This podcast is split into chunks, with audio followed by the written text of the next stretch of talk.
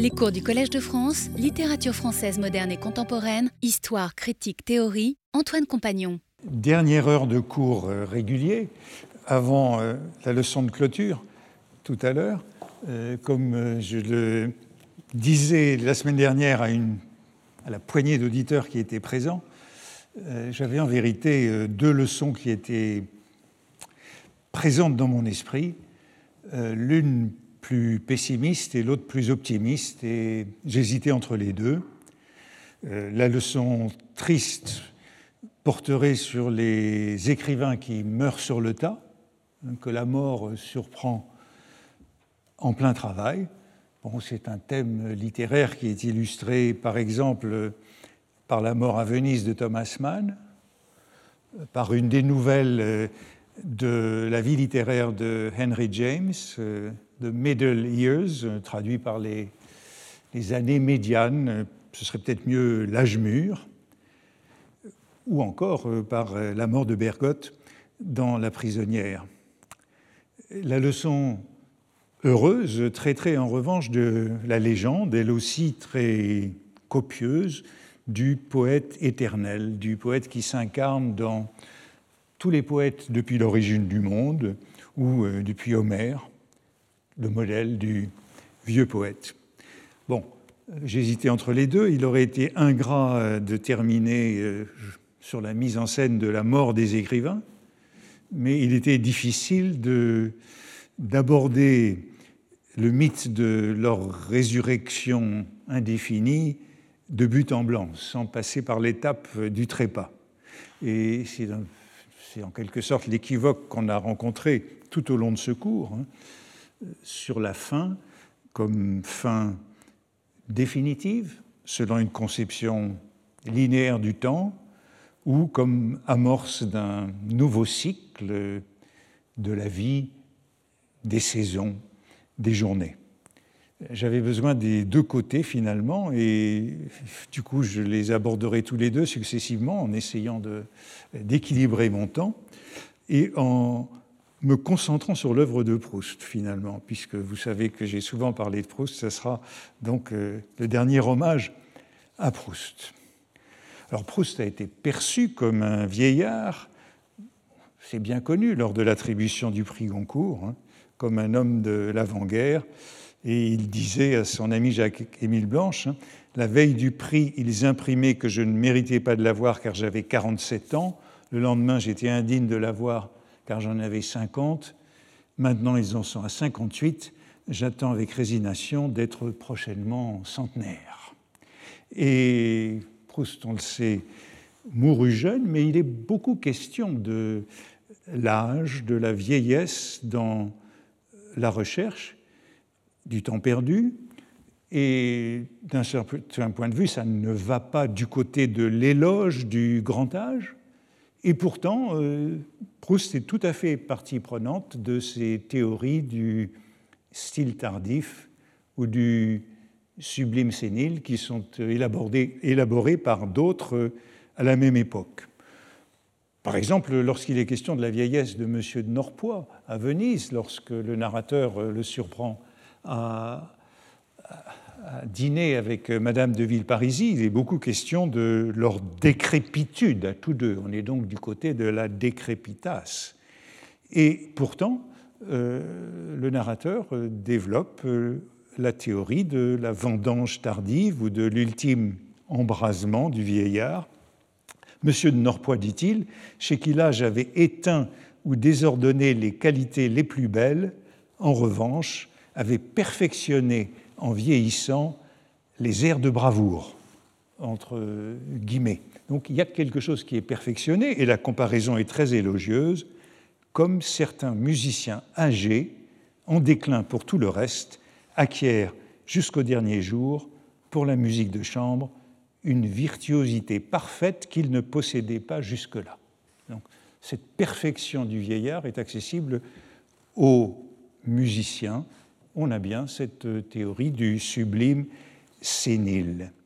Bon, on le sait, dans le bal de tête, Proust se montre euh, impitoyable sur les effets de l'âge dans cette conclusion du temps retrouvé, une sorte de festival d'octogénaires à la manière des sept vieillards ou des petites vieilles, mais Proust est également soucieux de cette nature particulière des œuvres ultimes des artistes. Et euh, par exemple, euh, il dit de Rembrandt et Beethoven, qui sont précisément les prototypes de euh, l'artiste sublime dans sa vieillesse, et c'est ainsi que peu à peu, que peu à peu se font ces terribles figures ravagées du vieux Rembrandt, du vieux Beethoven, de qui tout le monde se moquait. On se moque d'eux parce qu'ils souffrent, parce qu'ils sont dans la douleur, mais cette douleur, elle est la condition pour Proust du grand art. Pourquoi parler d'eux Sinon parce que tous deux transcendèrent leur euh, souffrance et leur vieillesse dans un chef-d'œuvre final.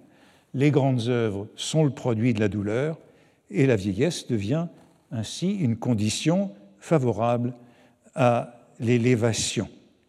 Il est beaucoup question des derniers quatuors de Beethoven dans la recherche du temps perdu, et c'est toujours en insistant sur leur qualité sublime tardive. Par exemple, dans la préface à Trendre Stock de Paul Morand en 1920, Proust parle de la phrase pré-mendelssohnienne, ou plutôt infiniment sur-mendelssohnienne du 15e quatuor, avec donc cette idée que l'œuvre ultime préfigure l'œuvre future, celle de Mendelssohn.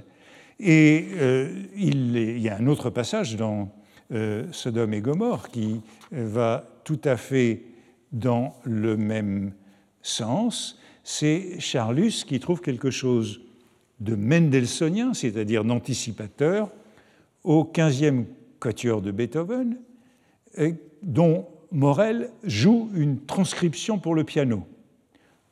Proust a oublié que Morel n'est plus pianiste mais violoniste, mais peu importe.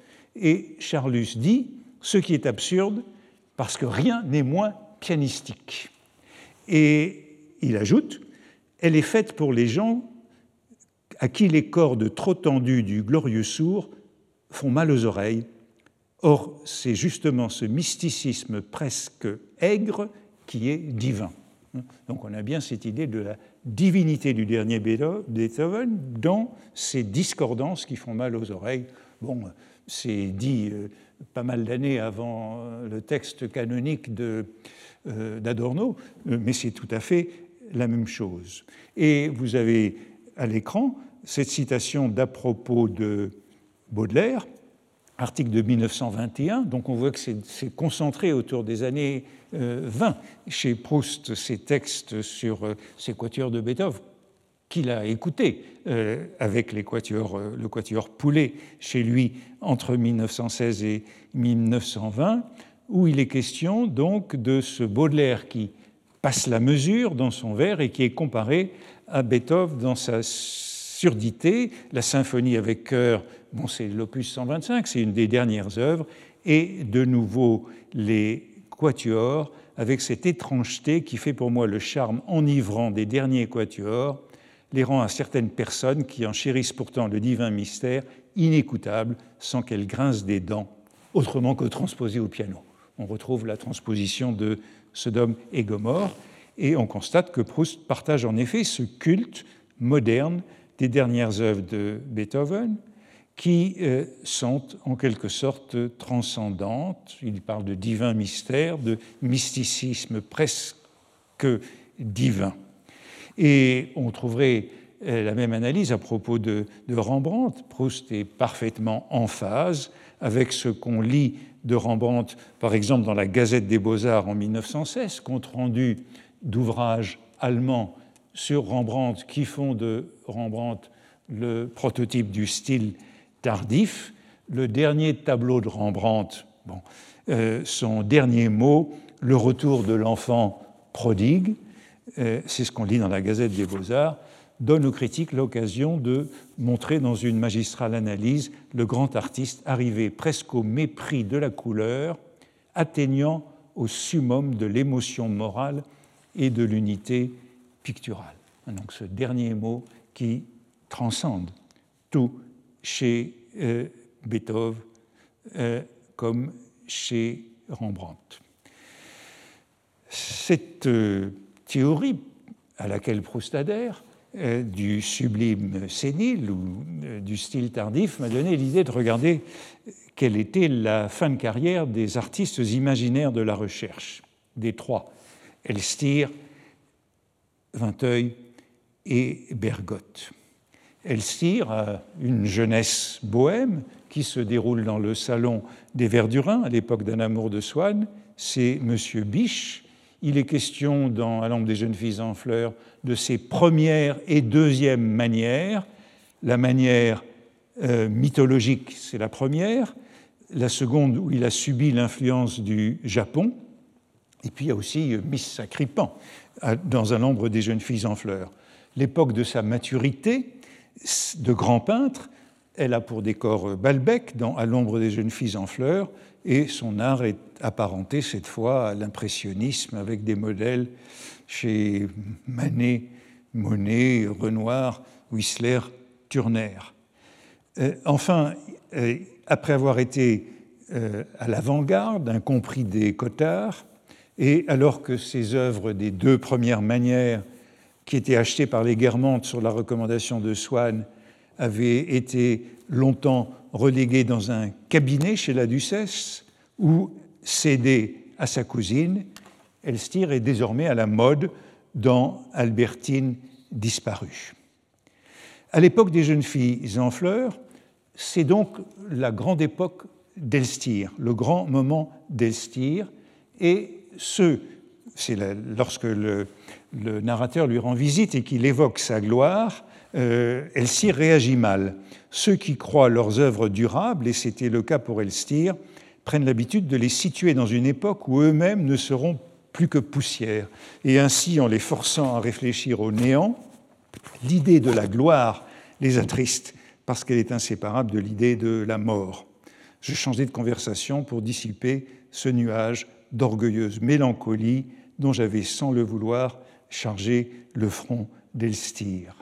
On a donc le sentiment qu'Elstir est quelqu'un qui parie sur euh, l'immortalité, la gloire après la mort. Mais en vérité, on sait peu de choses, on ne sait même rien, de l'évolution de son style au-delà de ces deux ou trois premières périodes, mythologique, japonisme, impressionnisme de Carquetui. Proust ne lui a pas attribué d'œuvres tardives ni de style de vieillesse à la manière de Rembrandt ou de Beethoven. Tout au contraire, puisque la seule allusion à son art ultérieur évoque sa dégradation. C'est euh, à l'écran, un jour viendra où par l'usure de son cerveau, il n'aura plus, devant ces matériaux dont se servait son génie, la force de faire l'effort intellectuel qui seul peut produire son œuvre.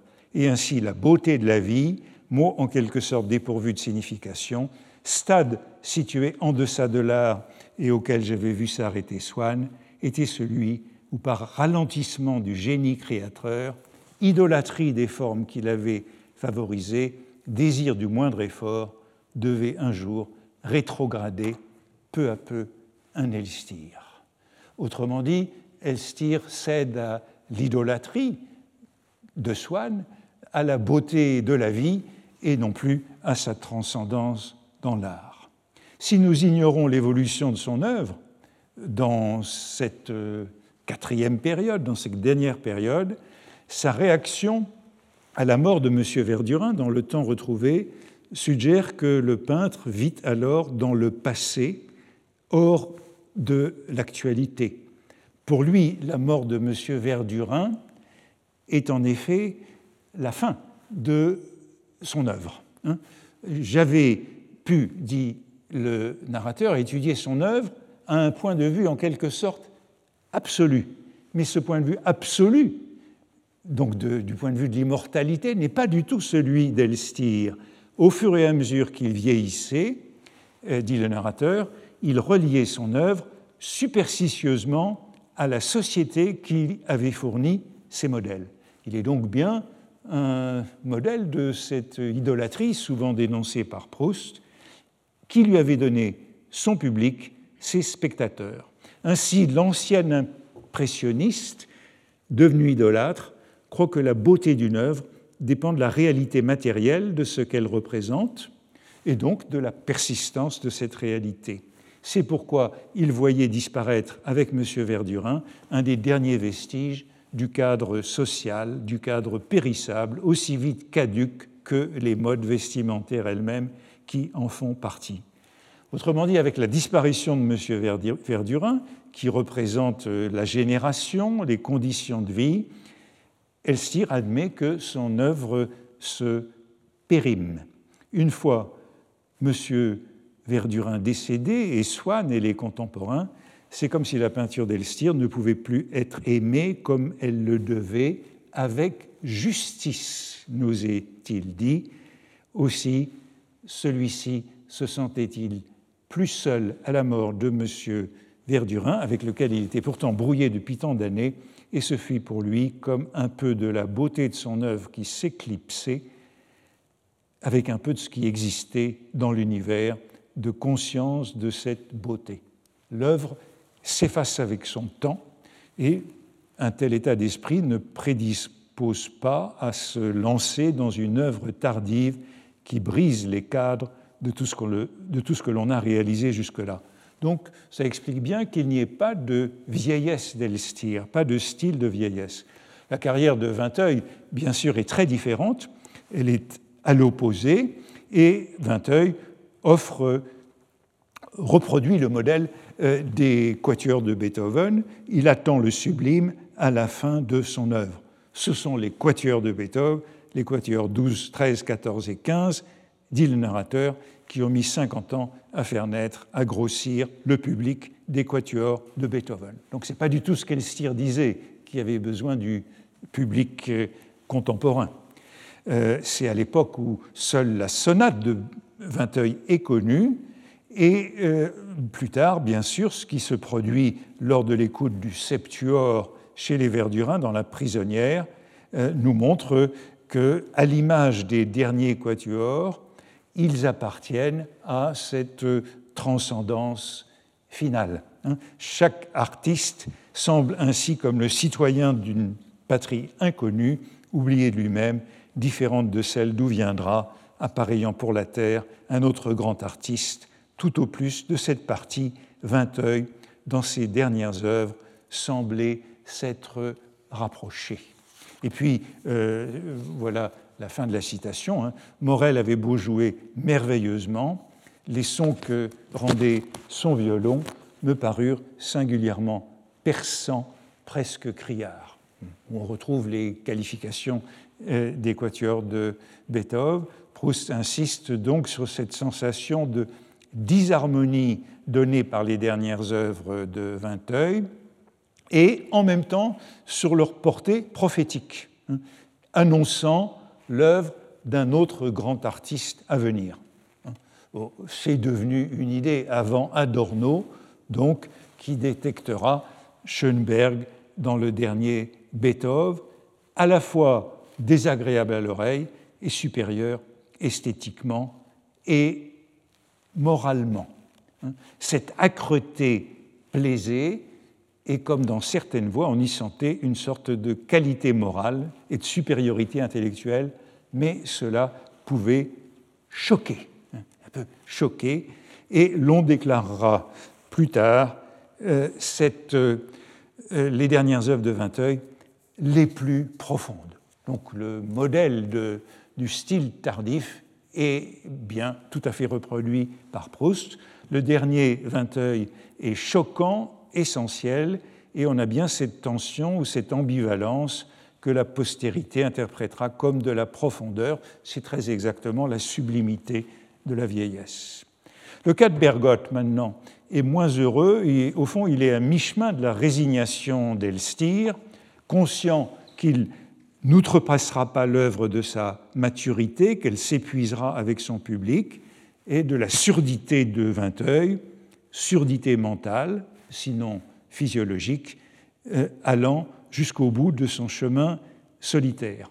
Le destin de Bergotte, l'écrivain imaginaire, a quelque chose de tragique. Il atteint son zénith d'encombrer, d'écombrer, au fond dès les premières pages de la recherche, lorsque Bloch le fait connaître au héros qui tombe dans l'admiration totale de son œuvre. Or, dès ses premières pages, il se représente Bergotte comme un homme âgé. D'après ses livres, j'imaginais Bergotte comme un vieillard faible et déçu qui avait perdu des enfants et ne s'était jamais consolé. En somme, c'est comme si Bergotte avait toujours été vieux, une sorte de puer sénex. Sa manière d'emblée présente des traits du style tardif. Dans les passages tristes, une certaine brusquerie, un accent presque rauque. Donc il est déjà rauque euh, dès le début. Cette discordance est là, mais atténuée, retenue.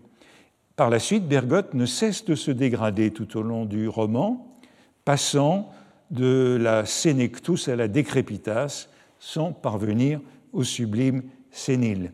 Dans le côté de Guermantes, c'est le passage bien connu de l'apparition du nouvel écrivain, le nouvel écrivain qui avait commencé à publier des œuvres où les rapports entre les choses étaient si différents de ceux qui les liaient pour moi que je ne comprenais presque rien à ce qu'il écrivait.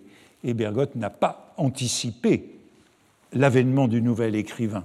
Entre le dernier Bergotte et le nouvel écrivain, il y a une rupture, il n'y a pas de recouvrement, il n'y a pas d'anticipation. Bergotte, à ce moment-là, a d'ailleurs renoncé déjà à la littérature, il est tombé de la littérature dans le journalisme lorsqu'il fréquente le salon d'Odette. Elstir a quitté le salon des Verdurins pour devenir un grand peintre. Hein. Il a fallu qu'il parte du salon, alors que Bergotte, qui n'est plus un grand écrivain, rejoint dans Sodome et Gomorre II le salon d'Odette, qui n'a jamais rien compris à l'art. Hein. Son salon s'était cristallisé autour d'un homme, d'un mourant, d'un mourant, qui avait presque tout d'un coup passé, au moment où son talent s'épuisait, de l'obscurité à la grande gloire. L'engouement pour les œuvres de Bergotte était immense.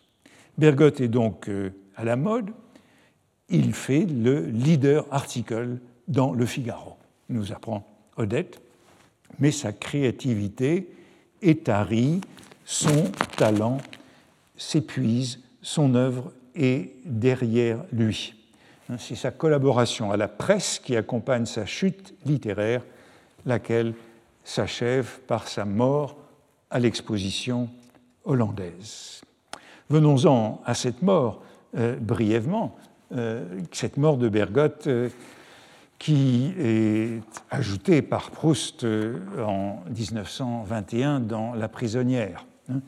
Bergotte, qui est malade depuis longtemps, qui est un martyr de la médecine, consulta les médecins qui, flattés d'être appelés à lui, virent dans ses vertus de grand travailleur, il y avait vingt ans qu'il n'avait rien fait, dans son surmenage la cause de ses malaises. Ils lui conseillèrent de ne pas lire de contes terrifiants, il ne disait rien, etc. Donc Bergotte ne connaîtra pas la grâce de la créativité tardive, il n'écrit plus, ni même ne lit depuis des années. Alors on a donc, euh, lors de sa visite à l'exposition, euh, euh, ces ultima verba que l'on connaît bien. Il se trouve devant le tableau de Vermeer et, grâce à l'article d'un critique, porte son regard sur le petit pan de mur jaune et s'écrit intérieurement C'est ainsi que j'aurais dû écrire. Disait-il, mes derniers livres sont trop secs, il aurait fallu passer plusieurs couches de couleur, rendre ma phrase en elle-même précieuse comme ce petit pan de mur jaune. Et puis, il s'abat sur le canapé circulaire, terrassé par une crise d'apoplexie, en s'écriant toujours intérieurement Je ne voudrais pourtant pas, se dit-il, être pour les journaux du soir euh, le fait divers de cette exposition. Il se répétait petit pan de mur jaune avec un auvent, petit pan de mur jaune, etc. Jusqu'à sa mort. Il était mort, mort à jamais. Qui peut le dire? Bon, on ne se demandera pas comment le narrateur sait tout ce qui a pu passer par la tête de Bergotte tandis qu'il agonisait. Le précédent, c'est celui de la mort d'Ivan Ilitch de Tolstoï, qui justifie assez Proust. Le lecteur de La prisonnière découvre les pensées ultimes de Bergotte comme celui du personnage de Tolstoï. Et le récit de la mort de Bergotte reste très fortement marqué par euh, l'inspiration de Tolstoï jusqu'au tableau final de euh, la résurrection, sorte d'ex-voto étrange ou de montage kitsch. On l'enterra, mais toute la nuit funèbre, aux vitrines éclairées, ses livres, disposés trois par trois, veillaient comme des anges aux ailes éployées et semblaient, pour celui qui n'était plus, le symbole de sa résurrection. L'autel dans les vitrines des librairies et la comparaison des pages d'un livre entr'ouvert aux ailes dépliées des anges célèbre une néantisation de la mort très tolstoïenne, mais Bergotte aura tout de même quitté ce monde sans avoir connu de sublime sénile, aussitôt après la révélation de ce qui lui aurait permis de l'atteindre, ce style tardif. C'est que Bergotte a toujours déjà été vieux dans la recherche du temps perdu, tandis que le narrateur, lui, découvrira son instrument dans l'adoration perpétuelle, titre qui est lui aussi un peu kitsch ou tolstoïen, mais qui lui laissera le temps de l'exécuter. Vous voyez qu'on a trois fins de carrière de ces artistes imaginaires très contrastés, très contrastés, et comme cela se termine par le mot de résurrection, eh bien c'est tout à fait approprié pour que je bascule dans le second cours, et je suis pratiquement pile à une demi-heure pour euh, le deux second cours que, je, que j'aurais voulu faire. Je saute donc par-dessus euh, La mort à Venise et James, que je vous recommande euh, d'aller lire ou relire pour passer à, au pendant qui est celui de la résurrection une vie s'arrête, mais la vie continue. Aschenbach, Dencombe, le personnage des années médianes de James, Bergotte meurt, mais la littérature poursuit son chemin. Telle est la version vitaliste. La fin est un éternel recommencement, comme le cycle des saisons.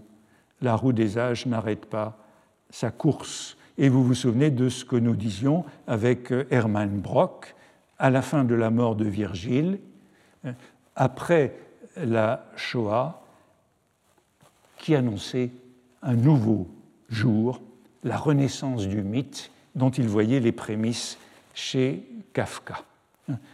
La littérature est comme le phénix, elle renaît de ses cendres et n'en finit pas de ressusciter. Eh bien voilà encore un thème proustien. Non pas seulement proustien, bien sûr, mais je concentrerai le temps qui me reste autour de lui. Il m'est parfois arrivé depuis 15 ans euh, de l'effleurer chez Proust, et j'y reviens aujourd'hui en allant par-dessus beaucoup de choses qu'il y aurait à dire. Dans le cahier 6 du Contre Sainte-Beuve, Proust revient sur la maladie et sur l'agonie de Baudelaire. Furieux jusqu'au bout, nous dit-il de Baudelaire, quand il était paralysé sur ce lit de souffrance où la négresse qui avait été sa seule passion venait le relancer par ses demandes d'argent, il fallait que les pauvres mots d'impatience contre le mal, mal prononcés par sa bouche aphasique, aient paru des impiétés et des blasphèmes à la supérieure du couvent où il était soigné et qu'il dut quitter. Mais comme Gérard, il jouait avec le vent, causait avec le nuage, s'enivrait en chantant du chemin de la croix, comme Gérard, qui demandait qu'on dise à ses parents qu'il était intelligent, vérifié. C'est à cette époque de sa vie que Baudelaire avait ses grands cheveux blancs qui lui donnaient l'air, disait-il, d'un académicien à l'étranger. On a donc cette double comparaison avec Gérard de Nerval qui nous font passer à ce thème du poète éternel. Euh, pour ses amis, Baudelaire est un mort-vivant dans ses dernières années de vie. Proust trouve le moyen d'en faire l'incarnation du poète. On croit d'abord que dans cette comparaison avec l'académicien qui vient d'une lettre à Sainte-Beuve, euh, Proust euh, ironise, mais il prend cette image au sérieux. Et il poursuit dans ce passage important. Il a surtout sur ce dernier portrait une ressemblance fantastique avec Hugo, Vigny et le comte de Lille, comme si tous les quatre n'étaient que des épreuves un peu différentes d'un même visage, du visage de ce grand poète qui, au fond, est un depuis le commencement du monde, dont la vie intermittente, mais aussi longue que celle de l'humanité, eut en ce siècle ces heures tourmentées et cruelles que nous appelons vie de Baudelaire, ces heures laborieuses et sereines que nous appelons vie de Hugo, ces heures vacabondes et innocentes que nous appelons vie de Gérard et peut-être de Francis James, ces égarements et abaissements sur des buts d'ambition étrangers à la vérité que nous appelons vie de Chateaubriand et de Balzac, ces égarements et surélévations au-dessus de la vérité que nous appelons deuxième partie de la vie de Tolstoï, comme de Racine, de Pascal, de Raskin, peut-être de Maeterlinck, et dont les chants, contradictoires parfois, comme il est naturel dans une si grande œuvre, malgré tout au sein d'une si ténébreuse et profonde unité, se relient, se comprendraient l'un l'autre si les parties se connaissaient entre elles et dont nos cœurs qui les ont reçues et s'y reconnaissent se répondent. La page est extraordinaire. Tous les poètes n'en font qu'un, toute la littérature est l'ouvrage d'un seul poète, non seulement Hugo, Vigny, le comte de Lille, mais Nerval, Francis Zam, Chateaubriand, Balzac, Racine, Pascal, Tolstoï, de nouveau Tolstoï, Racine. La littérature est l'œuvre d'un seul poète depuis l'origine du monde, un seul poète qui ne cesse de mourir et de renaître à chaque génération, œuvre immense, diverse, contradictoire, mais qui n'en a pas moins son unité ténébreuse et profonde, à l'image du sonnet correspondance des fleurs du mal qui est ici cité, et témoignage de l'harmonie universelle dans laquelle tous les poèmes se répondent. L'inspiration spirituelle se transmet de poète à poète comme la réincarnation d'un génie universel et unique, intermittent et impérissable. L'originalité n'est jamais qu'une variante de cette universalité. Alors Baudelaire songe à cette dernière photographie de Baudelaire ici, hein, euh, ressent ce dernier portrait une ressemblance euh, euh, fantastique avec celle de tous les poètes jusqu'à Homère, probablement cette photographie-ci, la photographie qui, qui, avait été prise par Étienne Carja lorsque Baudelaire est malade après son retour à Paris, aphasique, Nadar était allé le chercher à la clinique du docteur Duval, près de l'Étoile, où Baudelaire résida de juillet 1866 à sa mort un an plus tard, pour une promenade jusqu'à l'atelier de Carja, rue Lafitte. Et ce beau tirage qui est passé en vente il y a quelques années, c'était celui de Madame Opic, la mère de Baudelaire. Alors, est-ce ce tirage-là auquel euh, Proust euh, pense? Peut-être pas parce qu'il n'était pas connu, mais c'est celui-ci euh, qui est un peu plus dur, un peu, c'est une autre pose, très à peine différente, mais qui est plus dure, plus misérable, et c'est celle-là qui a été reproduite euh, du temps de Proust à plusieurs reprises, euh, dans laquelle il discerne en Baudelaire le dernier avatar du poète éternel, la réincarnation d'Homère. Lorsque Proust était revenu de la grande exposition Rembrandt d'Amsterdam en 1898 et qu'il avait vu l'Homère tardif du peintre que vous avez là, qui est au musée de La Haye, Proust écrivait Ce regard du poète qui se redit les vers avec tout leur sens de l'Homère, ce regard qui voit toutes les misères, qui a toutes les tendresses et qui a comme envie de pleurer et il le comparait au regard du Christ des pèlerins d'Emmaüs du Louvre. C'est donc ce regard de l'Homère de Rembrandt qu'il retrouve dans le dernier portrait de Baudelaire. Et cela nous rappelle que ce que justement Georg Simmel disait de ce portrait euh, d'Homère, qui était aussi euh, l'une de ses références dans son livre, où il disait non pas qu'il, comme Proust, qu'il se redit les vers dans cette représentation, mais qu'il comptait les pieds de ces vers, ce qui n'est pas très loin. Voilà donc le thème que je voudrais aborder pour finir, en quelque sorte pour fermer le cercle de ce dernier cours sur les fins de la littérature. Tous les poètes, toute la poésie se mêlent en un seul chant immortel. On a cette image du concert euh, à travers les, les harmonies de tous ces chants. Toute la littérature n'en fait qu'une, il n'y a qu'un seul écrivain qui se réincarne sous des apparences successives au cours des siècles indéfiniment ce thème de la palingénésie, très fort, très présent ici dans sa variante proustienne, est récurrent.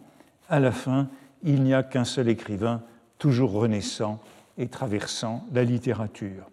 Chez Proust, certains voient dans cette figure du poète éternel un souvenir de Victor Cousin et de l'éclectisme philosophique enseigné par Alphonse Darlu au lycée Condorcet.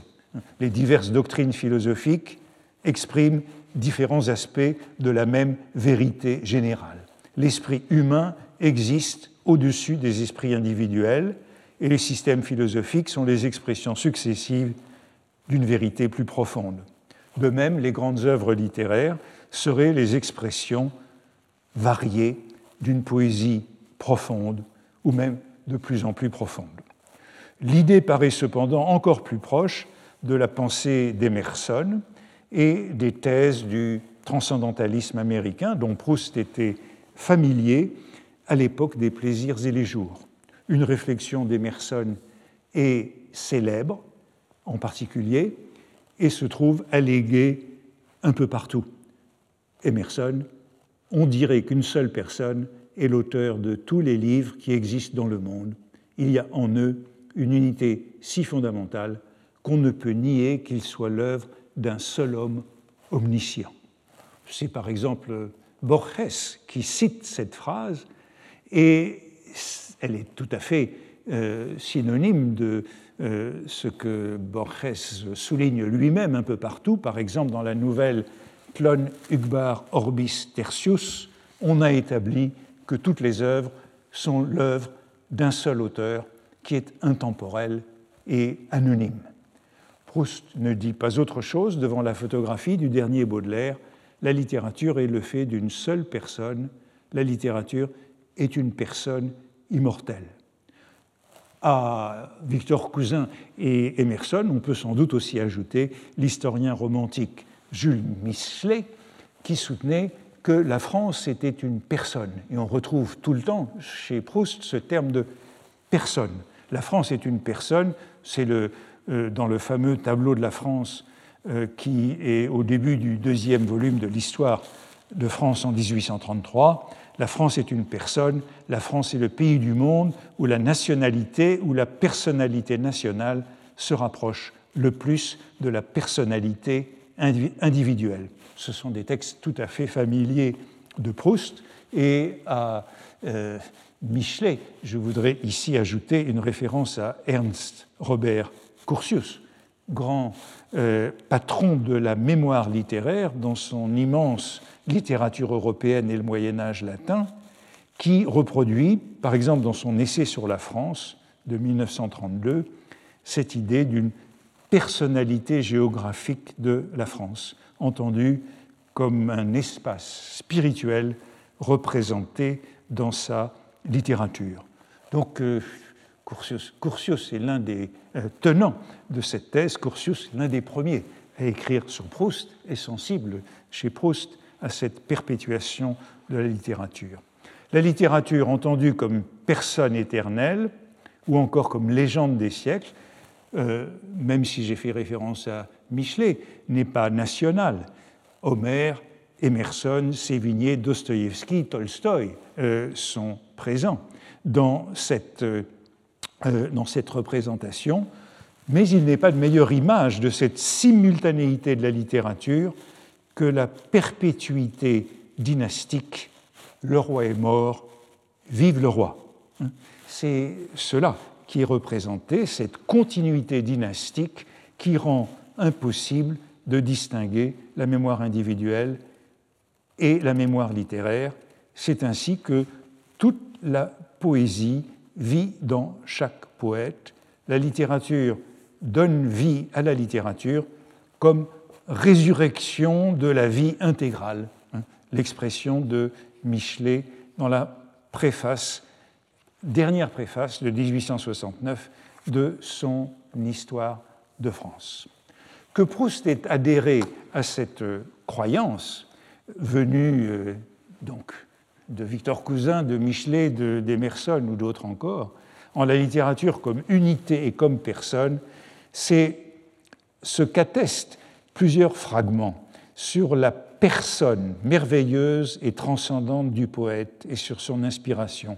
Ce sont des fragments qui semblent dater du tournant du siècle, 1898-1900, et qui suivent notamment la lecture des Mémoires d'outre-tombe. C'est dans les Mémoires d'outre-tombe aussi que euh, Proust trouve cette idée. C'est le moment où les Mémoires d'outre-tombe, euh, avec l'œuvre de Chateaubriand en 1898, tombent dans le domaine public, entrent dans le domaine public, et Proust les lit à ce moment-là. Et voici ce qu'il dit.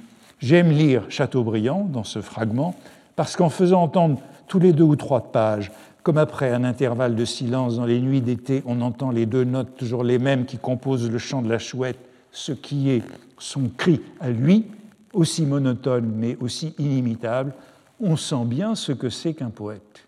Il, ne, il nous dit que rien n'est sur la terre, bientôt il mourra, l'oubli l'emportera, nous sentons qu'il dit vrai car il est un homme parmi les hommes, mais tout d'un coup parmi ces événements, ces idées, par le mystère de sa nature, il a découvert cette poésie qu'il cherche uniquement, et voici que cette pensée qui devait nous attrister nous enchante, et nous sentons non pas qu'il mourra, mais qu'il vit, qu'il est quelque chose de supérieur aux choses, aux événements, aux années. Et on a là parfaitement cette combinaison de cette note poétique propre à Chateaubriand, hein, son cri à lui, dit Proust, répété, insistant, original et inimitable, dans lequel Proust entend la transcendance de la littérature par rapport à l'histoire. Et tandis que cela le réjouit, eh bien l'écrivain échappe à la mort.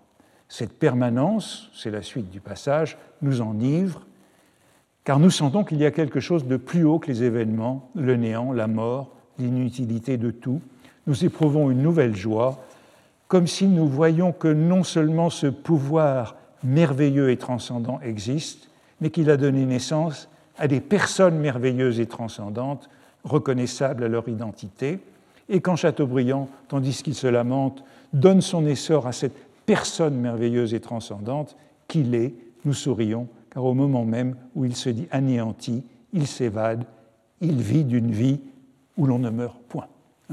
Donc cette expression de personne merveilleuse et transcendante, qui revient ici à ces qualificatifs qui sont répétés trois fois en deux phrases, ce que les mémoires d'outre-tombe apprennent à Proust, c'est que même quand c'est pour nous donner toutes les raisons du monde de son néant, l'écrivain nous inspire précisément le contraire. Je cite Proust, nous reconstituons, nous reconstituons bien en lui la personne vivante qui ne mourra point et qui vit d'une vie intermittente mais immortelle dans ses œuvres. Donc dans les œuvres de Chateaubriand, il y a cette, personne intermittente et immortelle. Proust découvre chez Chateaubriand, eh bien ici, la prémisse de la réminiscence proustienne. C'est ça qu'il est en train de trouver qu'il appelle encore euh, enthousiasme. Et dans un autre fragment contemporain, il déclare que la vie du poète est différente de celle des autres, hommes parce qu'elle contient la chose précieuses qu'il cherchait et qu'il n'est pas facile d'en faire sortir. Et ce qui est assez remarquable, c'est qu'évoquant cette, euh, cette, vie intermittente et ce trésor de, la poésie, eh bien Proust en vient précisément à parler de ses œuvres ultimes, en l'occurrence du second Faust de Goethe, qui est le prototype. De là, les ouvrages interrompus, repris, sans cesse recommencés, quelquefois achevés au bout de 60 ans, comme le Faust de Goethe. Prototype de l'œuvre tardive, de l'œuvre de vieillesse transcendante, quelquefois laissée inachevée et sans que le génie y ait passé, si bien qu'à la dernière heure, voyant clair au moment de mourir comme Don Quichotte, un mal armé qui s'acharnait depuis six ans à une œuvre immense dit à sa fille de brûler ses manuscrits. De là l'effort perpétuel, etc., jusqu'au moment de mourir. Goethe, dans le délire, parle du coloris de son hallucination. Voyez que euh, Proust adhère bien à cette thèse du euh, style tardif, de l'élévation ultime chez les grands écrivains. Et cette allusion à la mort de Goethe, euh, elle était déjà faite dans Jean Santeuil. Et eh bien, euh, cette euh, suite, cette suite euh, intermittente et éternelle, c'est de la littérature conçue comme un seul homme, un, homme qui dure et qui change. toute la littérature comme un royaume, elle nous rappelle l'historien Kantorowicz, hein, l'auteur des deux corps du roi, étudiant la formation du pouvoir souverain au Moyen Âge et qui montrait que le corps mystique du roi ignore sa propre mort. C'est l'image de la perpétuité de la dynastie et de la dignité royale. Le roi ne meurt pas, dignitas non moritur, c'est le titre que j'avais donné à cette leçon, suivant l'adage monarchique. La littérature est comme une personne transcendante, comme une corporation, pas de meilleure image donc que ce dignitas non moritur. Et j'y vois même un clin d'œil. La semaine passée, je vous parlais de la visite au grand écrivain, la visite d'Eugène Manuel à Chateaubriand. Euh, lorsque Eugène Manuel, jeune homme, jeune normalien, s'adresse à Chateaubriand, il lui dit, pour le flatter, qu'en passant de lui à Homère, nous ne changions pas de poésie. Réaction de Chateaubriand, il sourit et ne parut pas trop en douter. Ainsi, la thèse de cette personne merveilleuse et transcendante qui va euh, d'Amère à Chateaubriand, eh bien, elle était déjà celle de Chateaubriand. Je reviens à la pensée d'Emerson qui est euh, ici présente, cette pensée d'Emerson sur le poète éternel, allégué par euh, Borges. C'est dans l'essai La fleur de Coleridge, recueilli dans Autre Inquisition, que l'écrivain se réclame de plusieurs autorités pour soutenir cette idée. Aux environs de 1938, Paul Valéry écrivait Une histoire approfondie de la littérature devrait donc être comprise non tant comme une histoire des auteurs que des accidents de leur carrière ou de celle de leurs ouvrages, que comme une histoire de l'esprit en tant qu'il produit ou consomme de la littérature. Et cette histoire pourrait même se faire sans que le nom d'un écrivain y fût prononcé.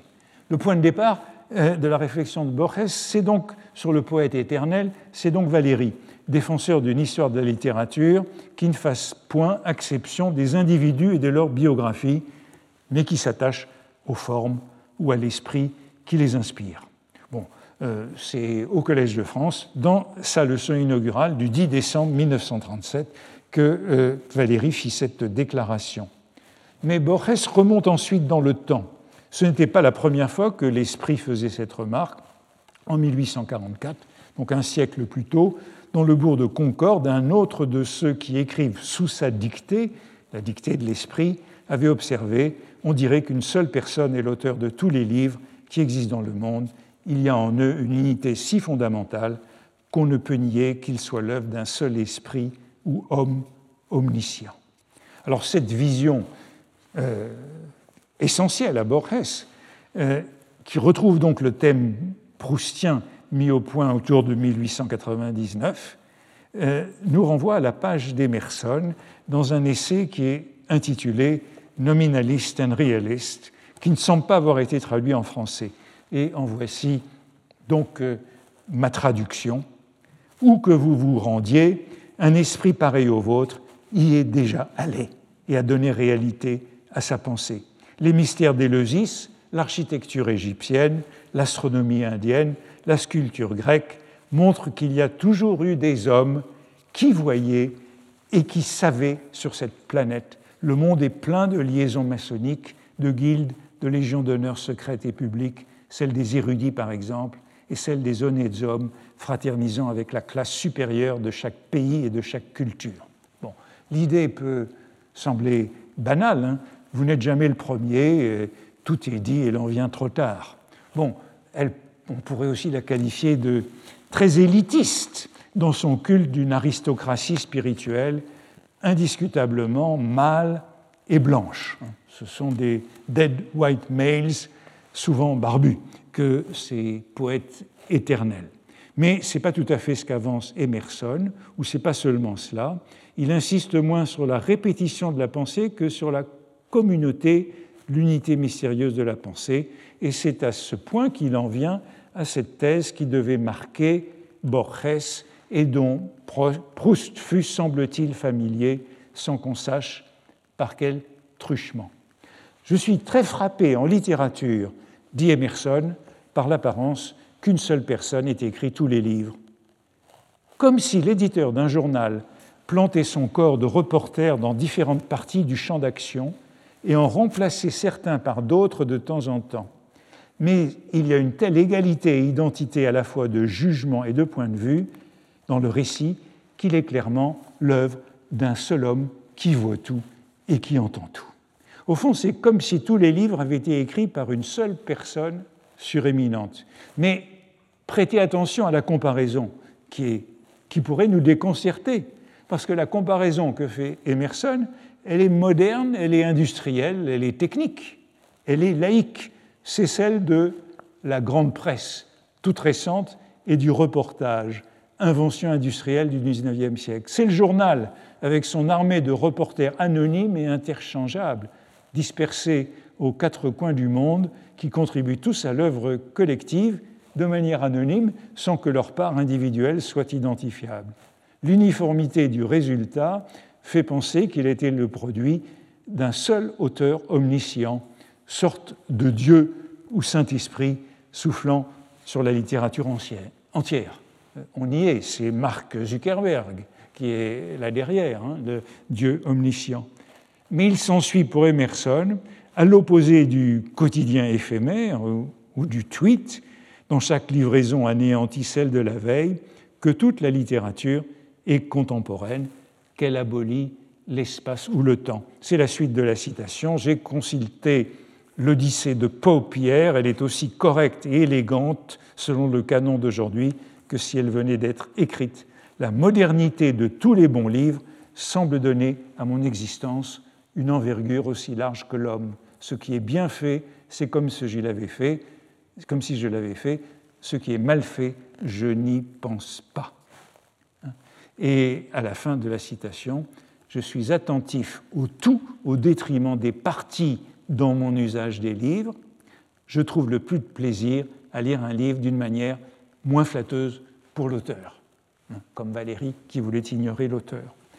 Emerson réfute l'histoire littéraire, anticipe cette poétique de Valérie ou le New Criticism anglo-américain, ou encore le fameux essai de T.S. Eliot, Tradition and the Individual Talent, sur la solidarité de la littérature universelle à laquelle l'œuvre nouvelle s'intègre en la réarrangeant, en reconfigurant l'ensemble. Emerson réclame le droit de traiter toute la littérature, ou en tout cas toute la bonne littérature, comme si elle était contemporaine, comme si on pouvait s'y déplacer dans une totalité anonyme en ignorant les noms d'auteurs. Il continue en disant Je lis Proclus et parfois Platon comme je pourrais lire un dictionnaire pour une aide mécanique à la fantaisie et l'imagination.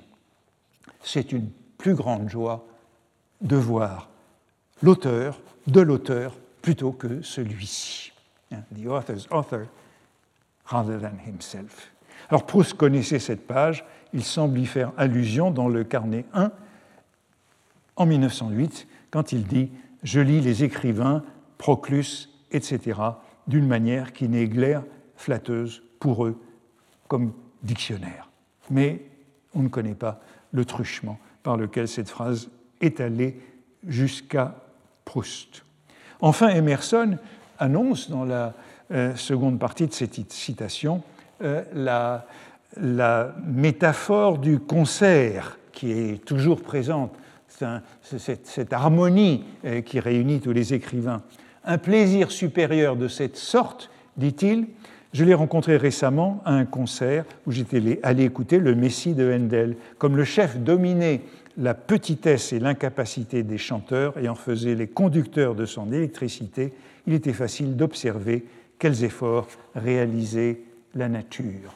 Donc, euh, on retrouve donc cette image, euh, jamais séparable de celle du poète éternel, la collaboration des chanteurs euh, fait que malgré leur médiocrité individuelle, par la présence du chef, il y a une sublimation comme un courant électrique.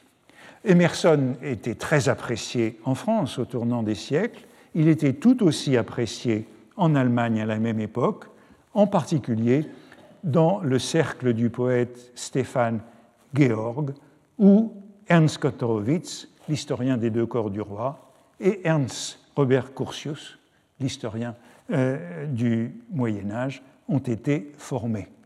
C'est là qu'ils ont rencontré ce thème du poète éternel et qui est celui des plus proches disciples de Stéphane Georg, de la communion mystique entre les individus prônés dans cette petite secte.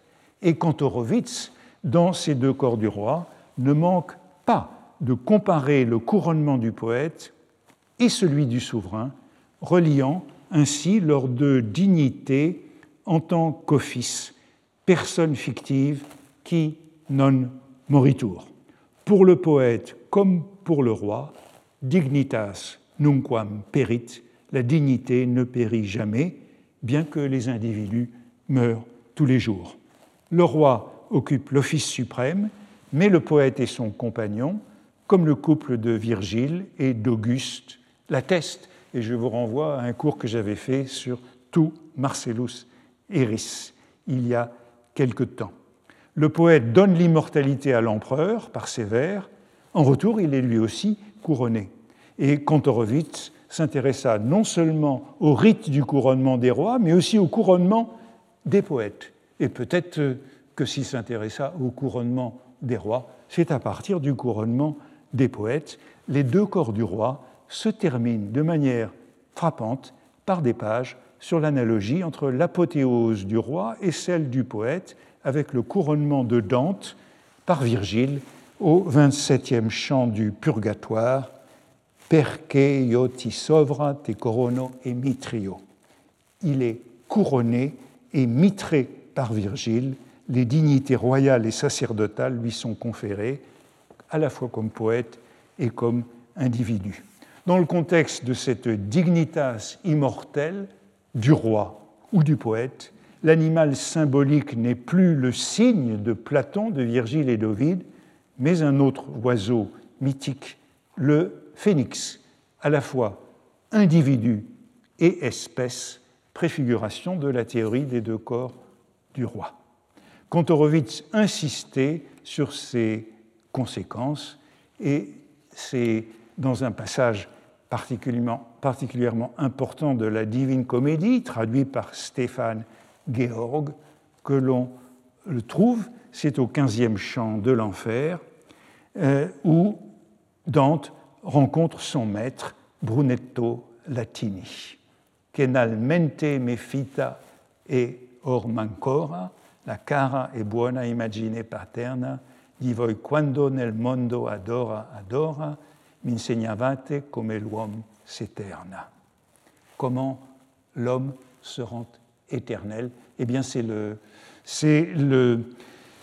la traduction de Jacqueline Risset que je vous cite. Et voici le cercle de Stéphane Georg, habillé pour un bal masqué en poète, vous reconnaissez, euh, Stéphane Georg en Dante, euh, Homère, euh, qui est ici, Orphée, un empereur ou Virgile, et un jeune page, page de la Toscane.